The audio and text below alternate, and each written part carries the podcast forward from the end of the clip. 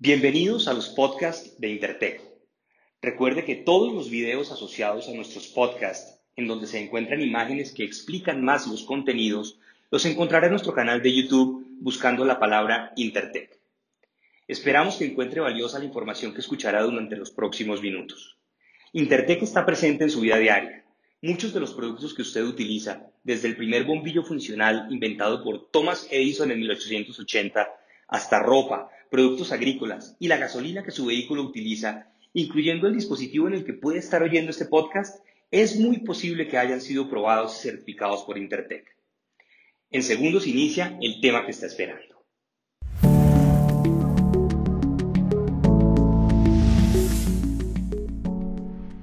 Buen día y bienvenidos al seminario web Regulaciones Sanitarias en México. A través de esta plática se revisarán los puntos más importantes para identificar si tus mercancías son sujetas a alguna regulación sanitaria ante las diversas entidades gubernamentales que existen en México, así como los tipos de procesos que se realizan para dar cumplimiento. Te invitamos a nuestro webinar donde hablaremos sobre los principales procesos de gestión sanitaria. En pantalla podrán ver la agenda del día. Con esto, me gustaría comenzar nuestra presentación. Jorge Terrones Hernández, egresado de la licenciatura de Negocios Internacionales del Instituto Politécnico, con experiencia en gestión sanitaria, tratados de libre comercio y cumplimiento normativo. Actualmente participa en proyectos de certificación de productos en Intertech México. Bernardo García Soriano, experto en la integración de soluciones en materia de comercio exterior cumplimiento regulatorio en operaciones de exportación e importación y rentabilidad de la cadena de suministro. Actualmente funge como líder en cumplimiento en esquemas de certificación comercial en Intertech México. Adelante, Bernardo. Muchas gracias. Muy buenos días. Agradecemos su presencia. Sean totalmente bienvenidos a este seminario virtual y me gustaría comenzar brindando un pequeño preámbulo de los objetivos de regulación sanitaria en México, ya que son tres los pilares de esta vigilancia, calidad, seguridad y efectividad de los productos y servicios que ingresan a nuestro país. Pero, ¿cómo se desea cumplir con este objetivo en importaciones, exportaciones y comercialización de productos? Bueno, pues tenemos esta metodología que de inicio es identificar fuentes y factores de riesgo en productos y servicios sanitarios. Más adelante vamos a ver estas categorías. Y el siguiente punto es analizar dichos riesgos. ¿Cómo es esto? Valorar la frecuencia en la que se presenta un riesgo en cierto producto, la trascendencia de este riesgo, es decir, cuál es el daño que puede provocar eh, al, consumidor final o a determinada población. Identificar cómo mitigar dicho riesgo es muy importante y, por supuesto, las posibles acciones de actuación a dicho riesgo. Por ejemplo, con un alimento, un cosmético o un dispositivo médico, será importante identificar estas acciones. En un siguiente punto tenemos la evaluación, la elaboración de planes de control. Esto responde a la pregunta, ¿qué puede y debe hacerse para evitar daños y consecuencias en los riesgos identificados? Para que con, este, eh, con esta información de los riesgos en productos sanitarios podamos desarrollar un sistema de gestión de calidad en materia sanitaria.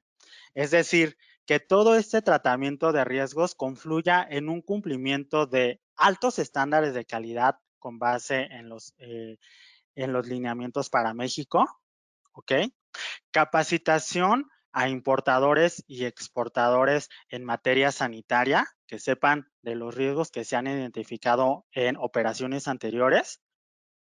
Y finalmente, el desarrollo de auditorías eficientes, ya que es importante comentar que la vigilancia no se limita solo a, la operación per se, sino también a la comercialización del producto. Siguiente, por favor.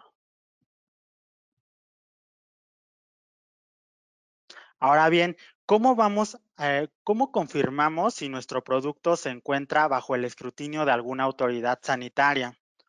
Dentro de las metodologías en comercio internacional, la determinación de la clasificación arancelaria de nuestro producto es directriz, ya que con esta podemos identificar tanto las regulaciones y restricciones arancelarias como no arancelarias. A partir de diciembre de 2020, la fracción arancelaria en México se estructura de la siguiente forma. Ocho dígitos con base en el sistema armonizado y los eh, dos nuevos números eh, de identificación comercial o NICOS y actualmente la fracción está desglosada a 10 dígitos para México. ¿ok? Por lo que tener actualizada nuestra fracción para hacer una operación que tenga fines sanitarios es, es primordial. Adelante, por favor. Ok, ya con nuestra fracción arancelaria podemos identificar las regulaciones a cumplir. Entre estas regulaciones, identificamos dos vertientes. La primera de ellas son las regulaciones no arancelarias cuantitativas, que pueden ser permisos específicos a la importación e importación, cupos, estos están dados para productos en sectores particulares, ¿ok? Y medidas contra prácticas desleales al comercio exterior, como son las dadas por los precios estimados. La segunda vertiente son las regulaciones no arancelarias cualitativas. Por ejemplo, las regulaciones de etiquetado, envase y embalaje, que es el cumplimiento de las NOM de información comercial. Marcado de país de origen, regulaciones sanitarias bajo el escrutinio de COFEPRIS, normas técnicas y de calidad, regulaciones de toxicidad ecológicas, entre otras. Cedo la palabra a mi colega Jorge Terrones para que nos hable de la entidad a cargo de la evaluación y vigilancia en materia sanitaria. Gracias, Jorge. Muchas gracias, Bernardo. Muy bien, muy buenos días. Gracias por su asistencia a este webinar. Ahora, entrando en materia, ¿quién es el encargado de regular, de vigilar, de elaborar algunas normas en cuestión sanitaria? En este caso sería la Comisión Federal para la Protección de Riesgos Sanitarios. Esta dependencia eh, o este organismo es una dependencia que se encuentra directamente vinculada a la Secretaría de Salud a través del Departamento de Regulación y Fomento Sanitario. Ahora, dentro de sus funciones, esta, esta comisión federal pues tiene la de proteger a la población de los riesgos a la salud eh, esto es muy importante porque, bueno, ellos procuran mitigar estos riesgos o cualquier contingencia que pudiera entrar a territorio nacional en materia de salud. Em, del mismo modo, ellos son los encargados de elaborar y expedir las normas oficiales mexicanas que son relativas a lo que nos atañe. Eh, por otra parte, tenemos que también ejerce el control y la vigilancia de los productos que se encuentran regulados por el sector salud. Y bueno, finalmente también impone sanciones y aplica eh, pues las medidas de seguridad correspondientes para aquellos que infrinjan eh, pues lo que se encuentra estipulado, ya sea por la Ley General de Salud o alguno de sus reglamentos. Eh, nos parece muy importante mencionarles que, bueno, eh, derivado de lo que comenta también mi colega Bernardo García, si en algún punto en la fracción arancelaria se encuentra estipulado que debe de llevar algún cumplimiento en materia sanitaria, pues eh, se deberá de, llevar a cabo estas disposiciones de la ley antes de su producción y comercialización. Ok, siguiente. ¿De dónde viene todo esto? Bueno, la base de la legislación sanitaria se encuentra desde nuestra Carta Magna, que es la Constitución Política de los Estados Unidos Mexicanos, la cual da pie a la Ley General de Salud. Ahora, ¿cómo se aplica toda esta regulación? Lo vamos a encontrar mediante los reglamentos, algunos acuerdos e inclusive las normas oficiales mexicanas que son expedidas por la Comisión. Siguiente.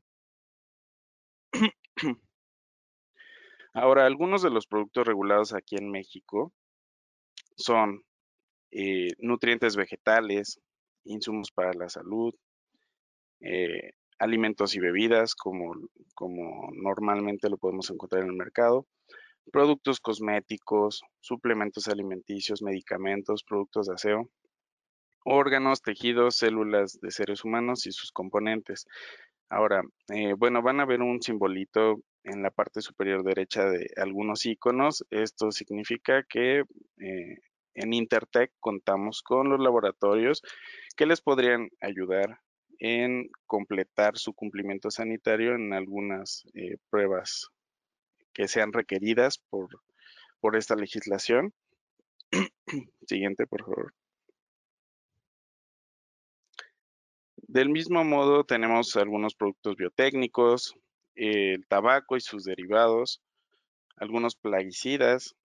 Eh, de igual forma se manejan las sustancias tóxicas o peligrosas y bueno, finalmente las materias primas y aditivos que intervengan en, en algunos de los productos que ya se les mencionaron. Siguiente. Muy bien, en cuanto a los beneficios de una correcta gestión sanitaria, le cedo la palabra a mi colega Bernardo García. Gracias, Jorge. Bastante interesante y amplia la gama de categorías sujetas a regulación sanitaria que nos compartes. Ahora quiero hablarles de las ventajas dentro de una gestión sanitaria efectiva. Como primer punto y el más importante, el acompañamiento de la mano de un experto será punta de lanza en este tipo de proyectos. Eh, me parece importante también comentarles que Intertech eh, cuenta con expertos calificados en, las diferentes categorías que nos compartió Jorge para permitir una gestión eficiente. En contraste, el desconocimiento de la regulación y el lenguaje técnico puede derivar en un incremento tanto de costos como de tiempos. Aquí abro un paréntesis y eh, les comento que este tipo de gestiones requieren una inversión de tiempo considerable. Entonces, será fundamental dar pasos quirúrgicamente diseñados. Cierro este paréntesis.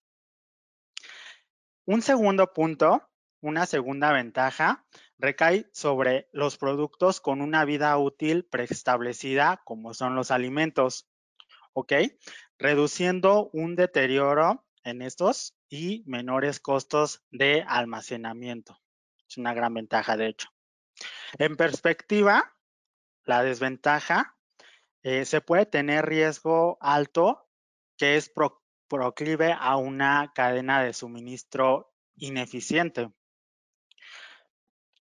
Asegurar el cumplimiento de la regulación sanitaria en México, que representa una gran ventaja, le brinda a los importadores y exportadores un punto de referencia para los proyectos futuros.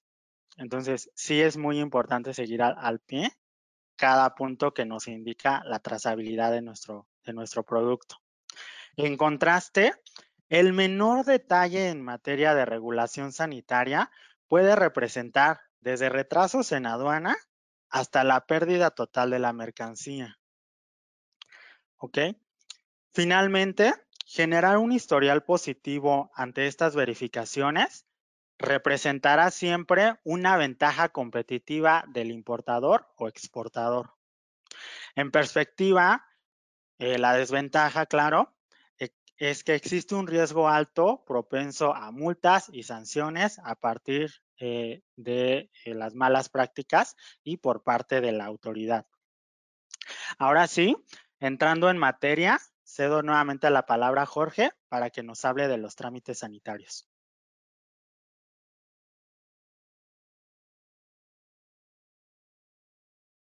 Bien, algunos de los trámites sanitarios que podemos encontrar, siguiente por favor, son el aviso de funcionamiento. ¿En qué consiste el aviso de funcionamiento? Muy bien, pues explicándolo de la manera más simple, es la notificación de, o el alta de una empresa, de una razón social mexicana, ya sea un importador, un productor o un distribuidor ante, ante la Comisión Federal. Del mismo modo tenemos eh, otro trámite que es muy común, el cual eh, pues es el de notificación de producto en aviso de funcionamiento. Esta notificación es dar de alta el producto con notificaciones y eh, algunas otras cualidades que nos van a solicitar el personal de la comisión. Del mismo modo tenemos lo que es el permiso previo de importación. Esto dependerá, pues bueno, de cuál es el fin último de, la mercancía o el producto que se está trabajando.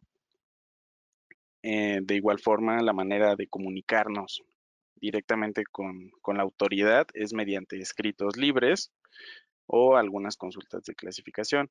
Eh, los escritos libres, en este caso, eh, es cuando alguien tiene alguna consulta que realizar la autoridad, si, si aplica, si hay una excepción.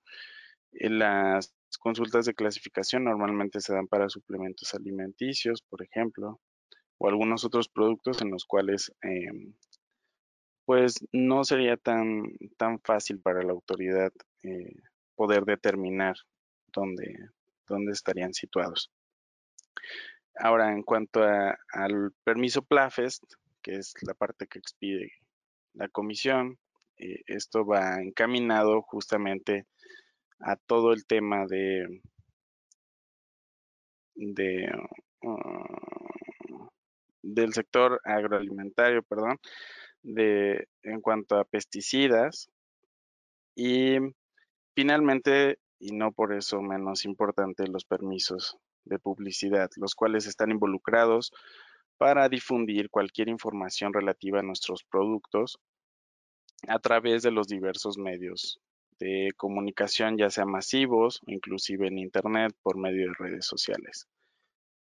Del mismo modo, nos parece importante mencionar que, bueno, la Ley General de Salud nos menciona que el incumplimiento a algunos de sus artículos o reglamentos y demás disposiciones, podría hacernos acreedores algunas sanciones administrativamente eh, por parte de esta comisión. Siguiente. Ahora, nosotros normalmente lo que les recomendamos es que sigan una estrategia de evaluación del producto antes de acudir ante, esta comisión federal. porque porque muchas veces es, necesario tener bien clara cuál va a ser la ruta para el ingreso de nuestros productos, ¿ok?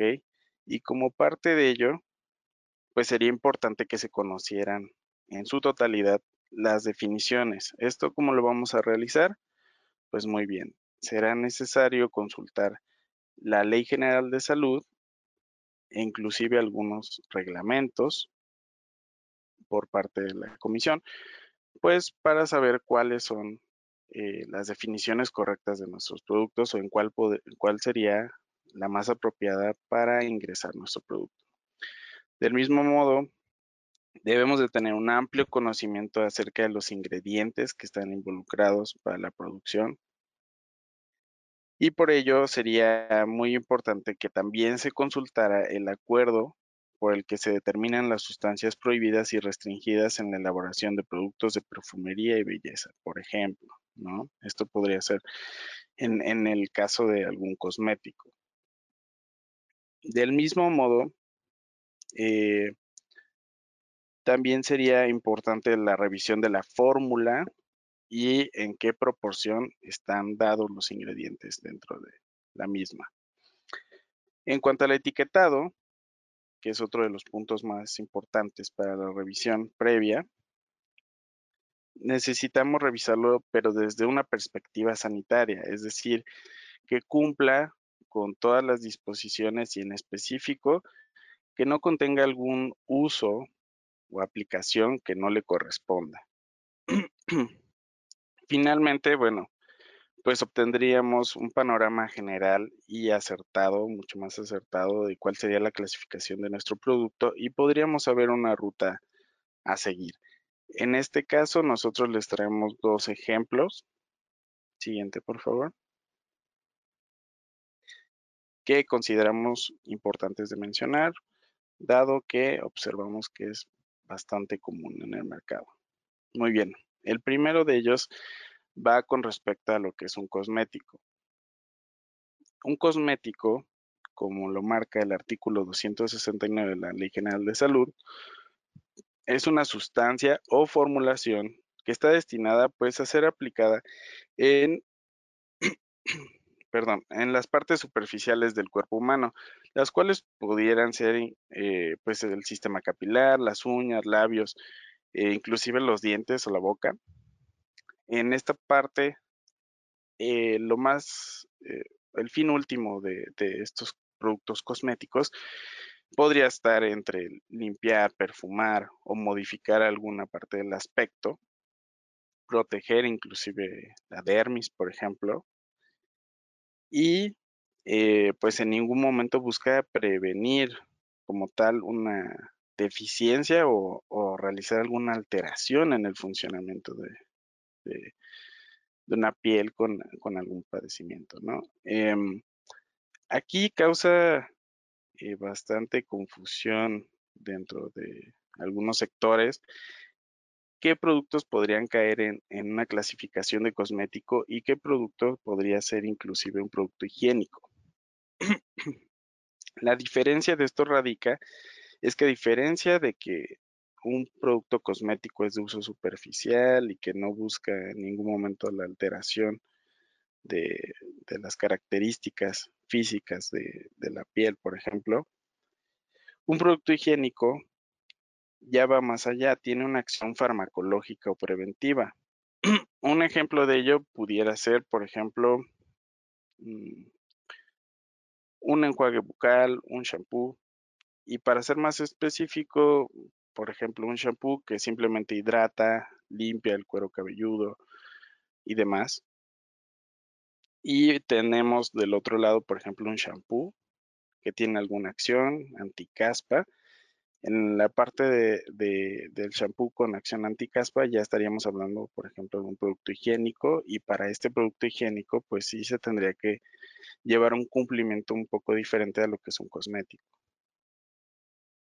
Siguiente. Ahora, en cuanto al proceso de regulación sanitaria de un cosmético, podríamos encontrar en este caso les estoy presentando cuatro ejemplos de, cuáles podrían ser los trámites aplicables para un cosmético. El primero, bueno, sería la evaluación del producto. Para la evaluación del producto se puede hacer mediante un experto, el acercamiento con un experto, o la segunda sería ingresar un oficio de clasificación ante la entidad.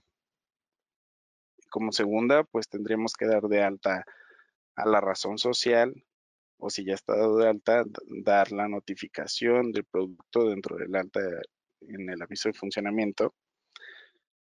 Y como tercer paso, pues dependerá eh, directamente de cuál es la finalidad de ese producto. Si se va a, a distribuir simplemente en el mercado nacional, pues bueno, hasta ahí digamos que quedaría y nos saltaríamos a los permisos en materia de publicidad. Pero si el fin último de estos productos cosméticos fuera el de exportarlos a otro país, podríamos encontrar eh, pues la necesidad de solicitar un certificado libre de venta, un certificado de exportación, según sea el caso. Y bueno, como ya les mencionaba, como último trámite podríamos estar hablando de un permiso o aviso en materia de publicidad. Esto es con la finalidad de estar en cumplimiento porque, por ejemplo, los productos cosméticos normalmente hemos observado que se distribuyen a través de diversos catálogos o publicaciones en redes sociales, los cuales están regulados. Ahora, otro de los ejemplos que hemos visto que, pudiera ser eh, un poco complejo el hecho de que, fuera clara la, la clasificación serían los alimentos y los suplementos alimenticios. Ahora, En cuanto a las definiciones, bueno, tenemos que en el artículo 215 de la Ley General de Salud nos define cuál es la diferencia entre un alimento y un suplemento alimenticio, ¿no? En esta primera parte de alimento encontramos que es cualquier sustancia o producto sólido, ya sea natural o transformado, que proporciona al organismo elementos para su nutrición. Esta es la definición más, más básica de lo que es un alimento. A diferencia de esto, bueno, el suplemento alimenticio es un producto que está hecho a base ya sea de hierbas, algún alimento tradicional, ya sea deshidratado o algún concentrado de frutas y puede estar adicionado de vitaminas o minerales. Y bueno, la finalidad última de estos suplementos alimenticios es el de incrementar la ingesta dietética total, complementarla o en su caso suplir alguno de los componentes perdón, de esta ingesta dietética total. Em, en cuanto al proceso de regulación sanitaria, ¿cómo sería? Pues muy bien. Primeramente, aquí sí sería muy importante tener bien claro eh, cuál sería la evaluación del producto, cómo se clasificaría. En un segundo paso, tendríamos que proceder con lo que es el alta de en el aviso de funcionamiento o la notificación de producto. Posterior a esta parte, dependiendo de, de, la situación en específico del producto, si este es importado, pues muy bien, tendríamos que solicitar un permiso sanitario previo a la importación, ya que normalmente la fracción arancelaria que ocupan los suplementos necesita de este permiso. Y bueno, si la finalidad en algún punto es la de, de exportar, podríamos encontrarnos con un certificado libre venta o un certificado de exportación. Y bueno, finalmente también sería necesario revisar lo que son los permisos o avisos en materia de publicidad. Siguiente. Muy bien, en cuanto a las soluciones de Intertech, me gustaría cederle la palabra a mi colega y amigo Bernardo García. Gracias, Jorge. Me parece muy interesante lo que nos comentas, eh, ya que en algunos casos encontramos cierta opacidad en las definiciones por parte de la autoridad, por esta delgada línea entre un producto y otro. Entonces, identificar la categoría siempre será fundamental en el proyecto. Ahora, eh, haciendo eco en los beneficios de una correcta gestión sanitaria, rescato la importancia de contar con un socio experto, no solo por el expertise y la trazabilidad del proyecto, sino por el, por el compromiso y la gravitas ante las autoridades sanitarias por parte de este socio estratégico. En esta línea les comparto que Intertech cuenta con esquemas integrales de cumplimiento sanitario que les describo a continuación. Número uno, dentro de la evaluación técnica que nos comentaba Jorge para todos los proyectos, nuestros expertos realizan una revisión documental, uno, para confirmar la categoría del producto y dos, la detección temprana de determinados hándicaps en la información técnica y regresarnos a la parte eh, de insumos del producto y tener todo perfectamente bien alineado. Dos, muchos de los productos requieren de testeos que confirmen sus características técnicas y cumplimiento de determinados estándares. En Intertech contamos con soluciones pragmáticas en pruebas de laboratorio en diferentes eh, sectores, obviamente entre ellos, para el tema de cosméticos, productos eh, alimenticios, entre otros. Tres, la revisión del etiquetado en algunos casos forma parte del soporte documental, como bien lo comentaba Jorge. Con apoyo de nuestra unidad de inspección acreditada podemos asegurar el cumplimiento de la NOM aplicable en este tema de información comercial. Y cuatro, bueno, contamos con una red de expertos acreditados y con amplio expertise en temas de clasificación arancelaria de productos sanitarios y gestión de trámites eh, sanitarios propiamente. ¿Ok? Todos estos elementos representan esta cadena de valor de Intertech para con nuestros clientes de soluciones innovadoras para llevar una gestión integral, dinámica y segura, que es lo más importante. Muy bien, muchas gracias. Con esto damos por concluido este seminario virtual y damos paso a la sesión de preguntas y respuestas. Ok, estoy viendo aquí en el, en el chat eh, privado que nos, que nos hacen llegar sus preguntas. Muy bien, a ver, eh, tenemos esta pregunta de Eric. ¿Cuáles son los tiempos de respuesta por parte de Cofepris? Ok, en cuanto a los tiempos de respuesta, bueno, pues estos obviamente tienden a variar. Eh, una consulta de clasificación de producto para identificar la categoría puede variar eh, hasta tres meses para obtener una respuesta. En cuanto a un aviso de funcionamiento, oscila entre tres, cinco días, dependiendo obviamente de, que contemos con la información documental final. Escritos libres, ah, por el momento en el escenario actual que, tenemos de contingencia no se están aceptando escritos libres, pero aproximadamente también demora tres meses. Y para la parte del PLAFES, es un eh, trámite que se gestiona entre 90 y 120 días. Ok, tenemos una siguiente pregunta. Esta pregunta es de Fernanda Cancino y dice, estoy importando pruebas COVID, ¿podrían ayudarme con eso? Ok, claro que sí, Fernanda. Eh, esto sería a través de un registro sanitario. Eh, bueno, es un proceso que no que no comentamos aquí en eh, los dos ejemplos que les mostramos, pero en este caso sí podemos apoyarte ya que también forma parte de los trámites que realizamos ante COFEPRIS. En este caso les pedimos que se pongan en contacto con nosotros para, como les comentaba, hacer la evaluación del producto inicial y a partir de ello, pues brindarles toda la asesoría. Okay. muchas gracias por sus preguntas. Tenemos varias eh, preguntas aquí. Eh, María Villanueva nos escribe, nos comenta, nosotros radicamos en España, ¿me puedo dar de alta ante COFEPRIS? Sí, la respuesta es sí.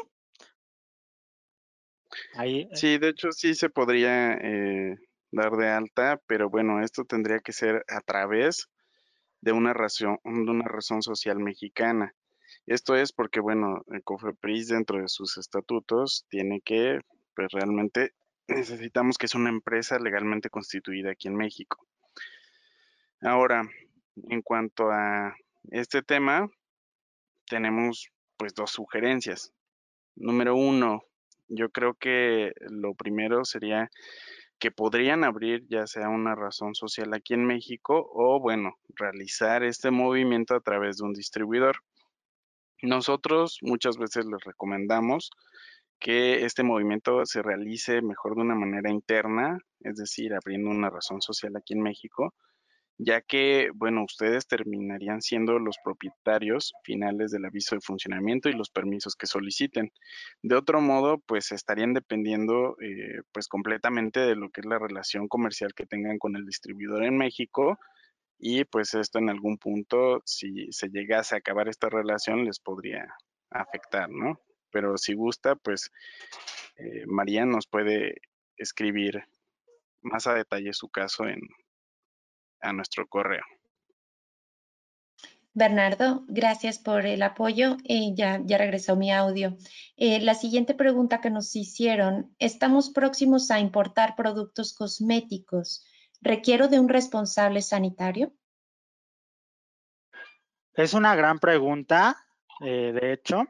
Bueno, depende, tendríamos que revisar el, caso en particular, porque justamente en este, en caso de que sean cosméticos en su totalidad, no lo requieren. No obstante, si se tuviera algún producto higiénico, recuerdan esta parte de la definición de cosmético y producto higiénico, de aquí la relevancia, eh, o que se le confiera alguna opción terapéutica, producto higiénico, ¿ok? Tendríamos que trabajar ahora sobre un registro sanitario y los registros sí requieren de un responsable sanitario. Muchas gracias.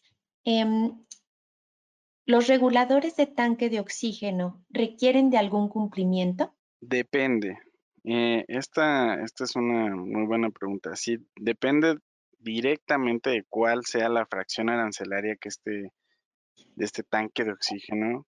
Em, de igual forma, tendríamos que revisar si estos vienen llenos o si vienen vacíos. Em, yo les propongo que, que, nos envíen un correo con más detalles acerca de esta pregunta para poderles responder a detalle acerca de su caso. De acuerdo, muy bien. Muchas gracias. Em, por tema de tiempo no podemos hacer más, eh, más preguntas en vivo. Sin embargo, recibimos muchas. Todas ellas van a llegar, eh, todas las respuestas van a llegar a su correo. Y bueno, gracias por tomarse el tiempo para unirse a nuestro seminario web, Regulaciones Sanitarias en México. Gracias y agradezco a nuestros panelistas. Por último, no olvide consultar su correo electrónico en los, en los próximos días para obtener un enlace a, nuestra, a la grabación. Les agradecemos.